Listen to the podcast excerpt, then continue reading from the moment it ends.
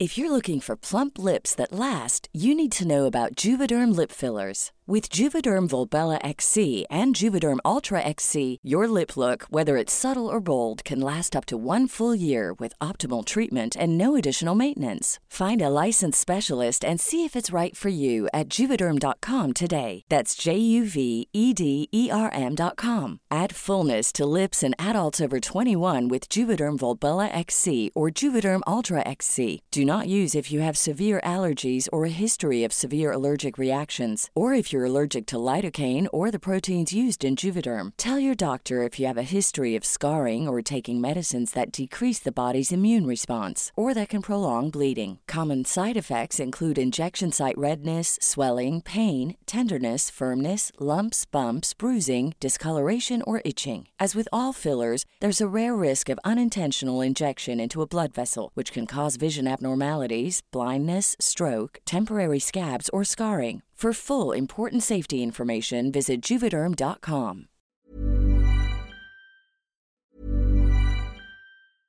How would you like to look five years younger? In a clinical study, people that had volume added with Juvederm Voluma XC in the cheeks perceived themselves as looking five years younger at six months after treatment. Look younger, feel like you. Add volume for lift and contour in the cheeks with Juvederm Voluma XC. Reverse signs of aging by adding volume to smooth laugh lines with Juvederm Volure XC. For important safety information and to find a licensed specialist, visit juvederm.com. That's J U V E D E R M.com. Not for people with severe allergic reactions, allergies to lidocaine, or the proteins used in Juvederm. Common side effects include injection site redness, swelling, pain, tenderness, firmness, lumps, bumps, bruising, discoloration, or itching. There's a risk of unintentional injection into a blood vessel, which can cause vision abnormalities, blindness, stroke, temporary scabs, or scarring. Talk to a licensed specialist to find out if it's right for you. Hey, I'm Ryan Reynolds. At Mint Mobile, we like to do the opposite of what Big Wireless does. They charge you a lot, we charge you a little. So naturally, when they announced they'd be raising their prices due to inflation, we decided to deflate our prices due to not hating you. That's right. We're cutting the price of Mint Unlimited from $30 a month to just $15 a month. Give it a try at mintmobile.com slash switch. $45 upfront for three months plus taxes and fees. Promo rate for new customers for limited time. Unlimited more than 40 gigabytes per month. Slows. Full terms at mintmobile.com.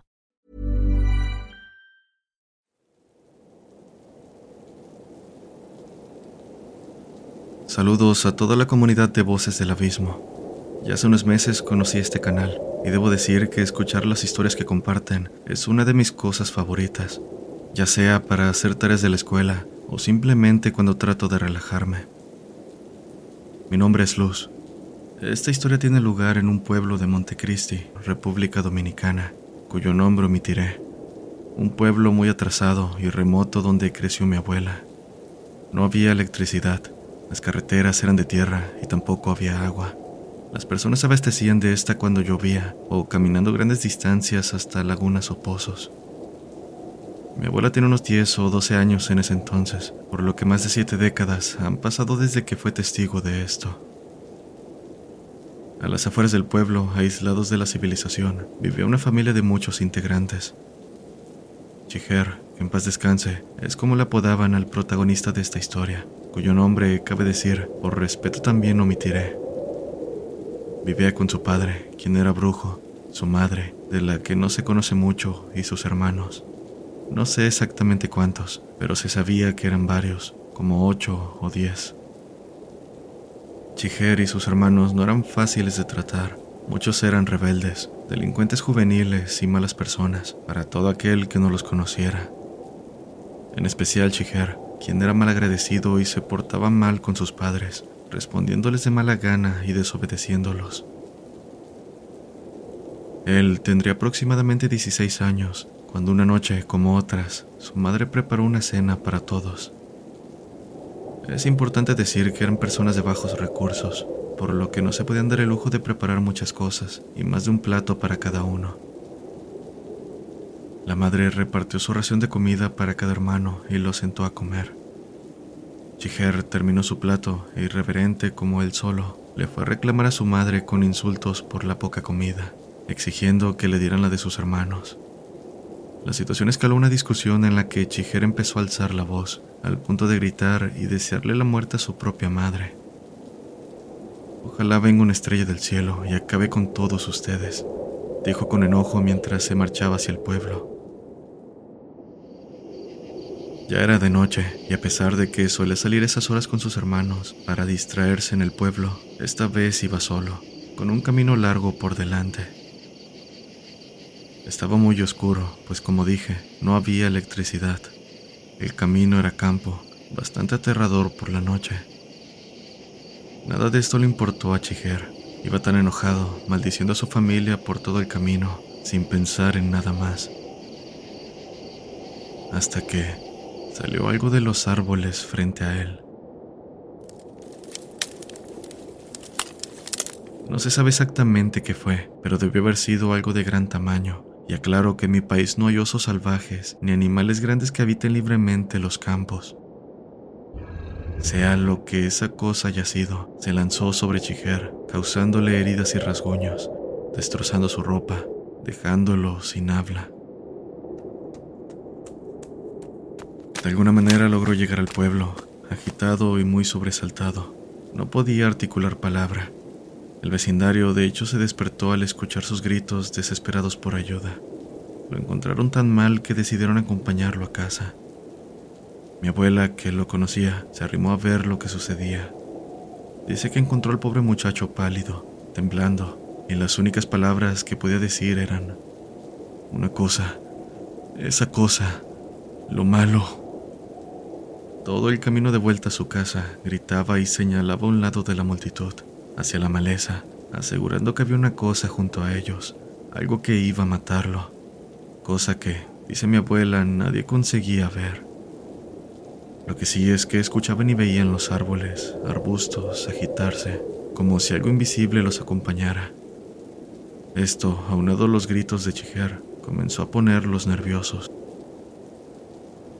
La situación fue tan extraña que tuvieron que llevarle cruces de color azul, que se dice espantan a lo malo, término que se utilizaba en la ruralidad para referirse al demonio.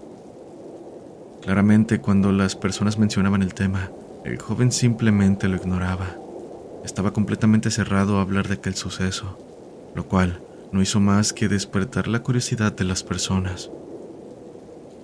De cualquier forma, de algo de lo que Chijer estaba seguro es que no volvería a maldecir a su madre, y mucho menos andar de noche en el campo.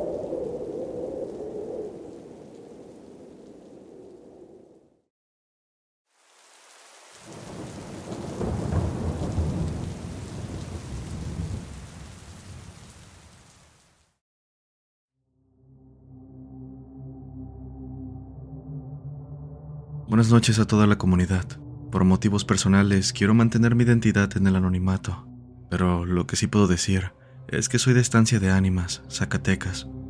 Disfruto escuchar las historias que comparten y quiero contarles una de muchas que pasaron en mi familia.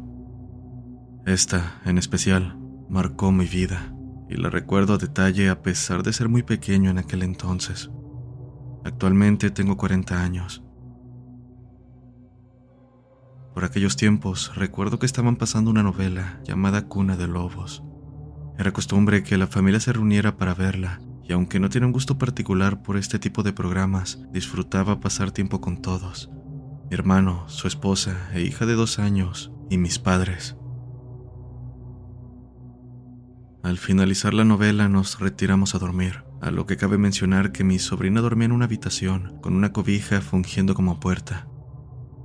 Era una noche como cualquier otra, pero en un punto, tal vez un par de horas después de retirarnos, me despertó la voz desesperada de mi hermano, corriendo de un lugar a otro por toda la casa, gritando que la niña no estaba. No tardó en despertar a toda la familia y nos reunimos a la búsqueda. La casa no era tan grande y no había manera de que una pequeña pudiera abrir la puerta de la entrada, ni mucho menos salir por su cuenta. Minutos después, escuchamos nuevamente los gritos de mi hermano, esta vez más fuertes y lastimeros, afuera de la casa. Me acerqué a la puerta con intenciones de salir, pero mi madre me detuvo diciéndome, no salgas, no veas. Pensé que le había pasado algo a mi sobrina y la preocupación no hacía más que crecer. Veía a todos mal y me preguntaba la razón. Está muerta, escuché a mi hermano decir entre sollozos. Acto seguido, mi padre salió corriendo de la casa conmigo detrás de él. De alguna manera me libré de los brazos de mi madre, quien estaba tan devastada como mi hermano. Fue entonces que pude ver el cuerpo de la pequeña.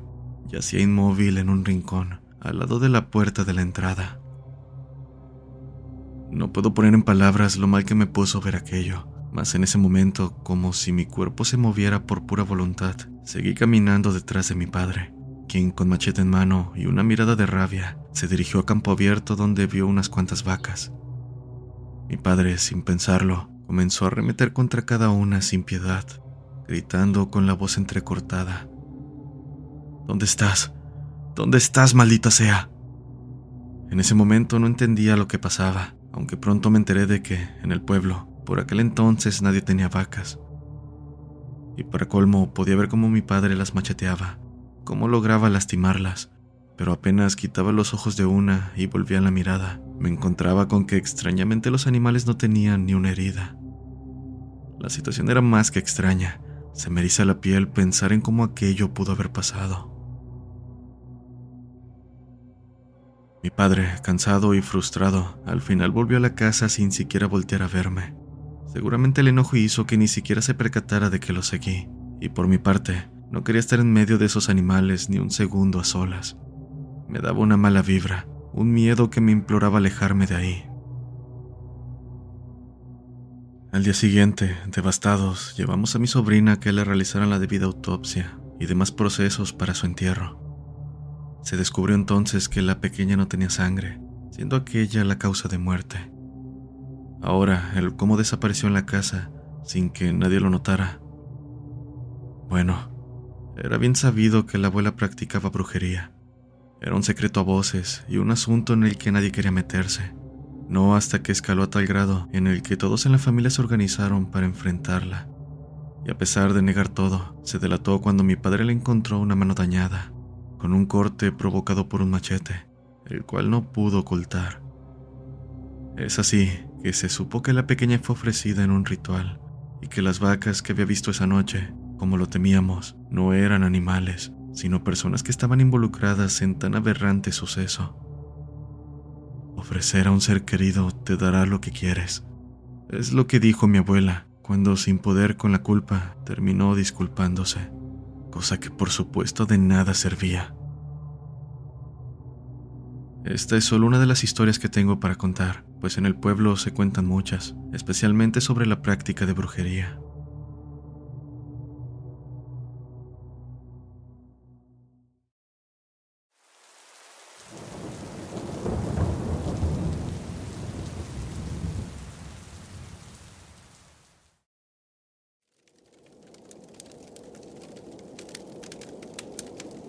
Antes de comenzar con mi relato, quiero decir que soy fan de tu canal desde comienzos del año 2023.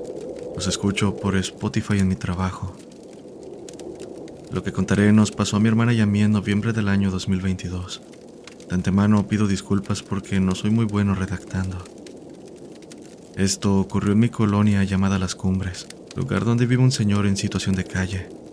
Don Panchito, como le decimos de cariño, ya que es una persona muy amable con todos. Lo conozco desde que tengo memoria, pues lo veía siempre en mi camino a la escuela. Me saludaba enérgicamente con su típica frase, ¿Cómo estás muchachito? Sin falta, cada que me veía. Menciono esto porque más adelante tendrá relevancia. Y bien, era un sábado por la noche, pasaban de las 10. Recuerdo que mi madre estaba preparando comida a esa hora, ya que al día siguiente tendríamos una fiesta para mi sobrino. Ella quería dejar preparada la carne para que toda la noche pasara conservando el sabor de los ingredientes. Mientras yo hacía otras cosas, escuché que me llamó pidiéndome que fuera a comprar ajo, pues le faltaba para continuar con la comida. Ve con tu tía, porque a estas horas las tiendas cercanas ya estarán cerradas, dijo. Mi tía no vive muy lejos de nuestra casa, así que, quejándome un poco por la hora, salí. Atravesé las calles de aquella colonia rural, pues donde vivimos hay como cerros. Para llegar a la casa de mi tía hay dos caminos, ya sea rodear toda una cuadra, lo que me tomaría alrededor de 20 minutos, o atravesar una casa abandonada y hacer tan solo 5. Esta última era sin duda la mejor vía, y más en aquella fría noche, pero la casa por sí misma daba un aspecto tétrico, y más a esas horas. Había sido deshabitada desde hace tiempo. Para estas alturas ya ni siquiera tenía ventanas ni puertas, y lucía en un estado deplorable. Sin embargo, la pereza pudo más, por lo que sin pensarlo me adentré en el atajo. Para mi suerte no estaba tan oscuro como otras noches, y eso de alguna manera me daba tranquilidad. Apenas llegué a la propiedad, un inexplicable miedo me invadió. Ni modo, ya estoy aquí, dije mientras pasaba por el patio. Estando a la mitad, a punto de llegar a la escalera de llantas que me llevaría a la casa de mi tía, escuché, ¿Cómo estás muchachito? Justo detrás de mí. Mentiría si digo que no me espanté, porque el lugar por sí mismo daba malas vibras, y supongo que nadie se esperaría algo así. Sin embargo, pensando que se trataba de don Panchito, quien solía saludarme de esa manera, respondí, Buenas noches, don Panchito. Me pegó un susto, pero no hubo respuesta. En su lugar, escuché pasos en el interior de la casa abandonada y cómo movían lo que se escuchaba como latas vacías. Nada me habría preparado para el momento en que vi algo asomarse detrás del espacio donde debía estar la puerta. Una silueta humana, muy oscura y me atrevo a decir que alta. No pude apreciarlo bien debido a la oscuridad y en verdad lo agradezco. Pero antes de moverme nuevamente, escuché la voz decir, ¿Cómo estás muchachito? Ahora con un tono seco, áspero, no sé cómo decirlo. El miedo me paralizó por completo. Quería salir corriendo, mas no podía. Lo peor vino cuando pude divisar gracias a la poca luz de la luna a esa cosa salir de la casa. Ya no era una persona, pues de su cabeza sobresalían un par de orejas puntiagudas como las de un Doberman. O tal vez eran cuernos, no lo sé, pero te puedo asegurar que aquello era extremadamente delgado, alto y estaba mirándome jadeando como cuando un perro está cansado, emitiendo esa maldita voz rasposa de antes. Cuando me di cuenta de lo mal que estaba todo, ya me encontraba corriendo de vuelta a mi casa. En este punto ya ni me importaba el encargo de mi madre. Recuerdo llegar agitado, inventándole la excusa de que se me habían caído en el camino y no los pude encontrar. Esta es una de las experiencias más aterradoras por las que he pasado en mi vida. No cabe duda de que esa cosa no era don Panchito, pero eso me deja pensando en qué demonios pudo haber sido. Un perro o un demonio. Espero puedas contar mi relato, ya que quienes lo han escuchado se niegan a creer, cosa que al final es válida. Nadie cree hasta que le toca ser el protagonista.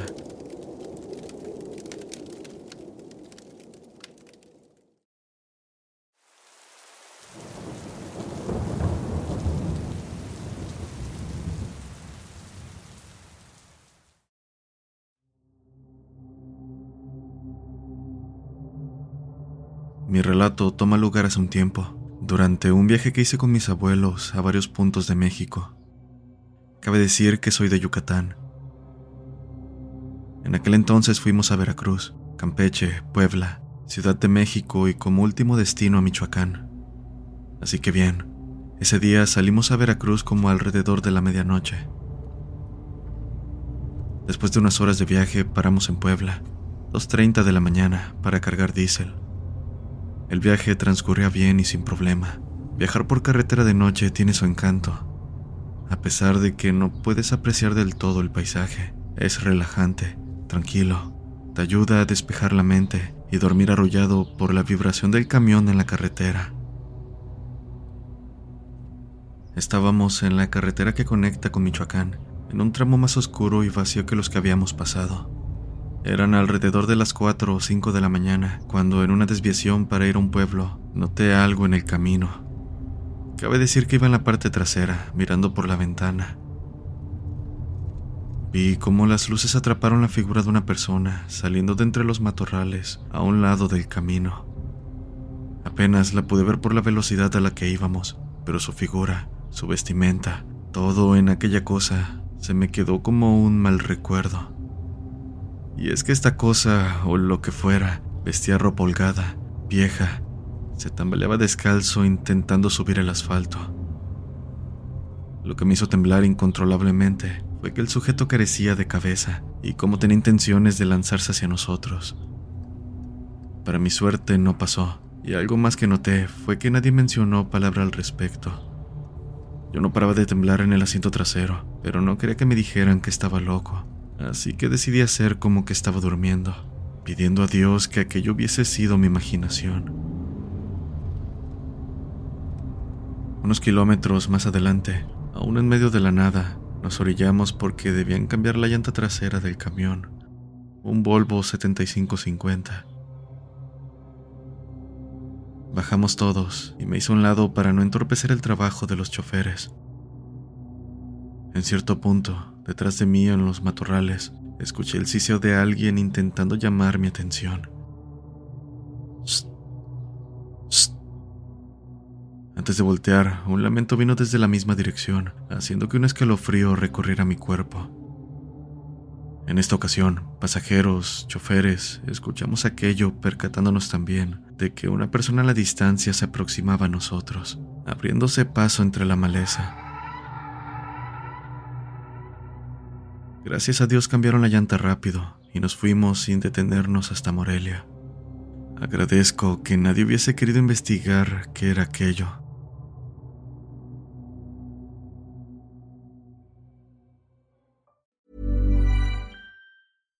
How would you like to look five years younger? In a clinical study, people that had volume added with Juvederm Voluma XC in the cheeks perceived themselves as looking five years younger at six months after treatment. Look younger, feel like you. Add volume for lift and contour in the cheeks with Juvederm Voluma XC. Reverse signs of aging by adding volume to smooth laugh lines with Juvederm Volure XC. For important safety information and to find a licensed specialist, visit juvederm.com. That's J U V E D E R M.com. Not for people with severe allergic reactions, allergies to lidocaine, or the proteins used in Juvederm. Common side effects include injection site redness, swelling, pain, tenderness, firmness, lumps, bumps, bruising, discoloration, or itching. There's a risk of unintentional injection into a blood vessel, which can cause vision abnormalities, blindness, stroke, temporary scabs, or scarring. Talk to a licensed specialist to find out if it's right for you.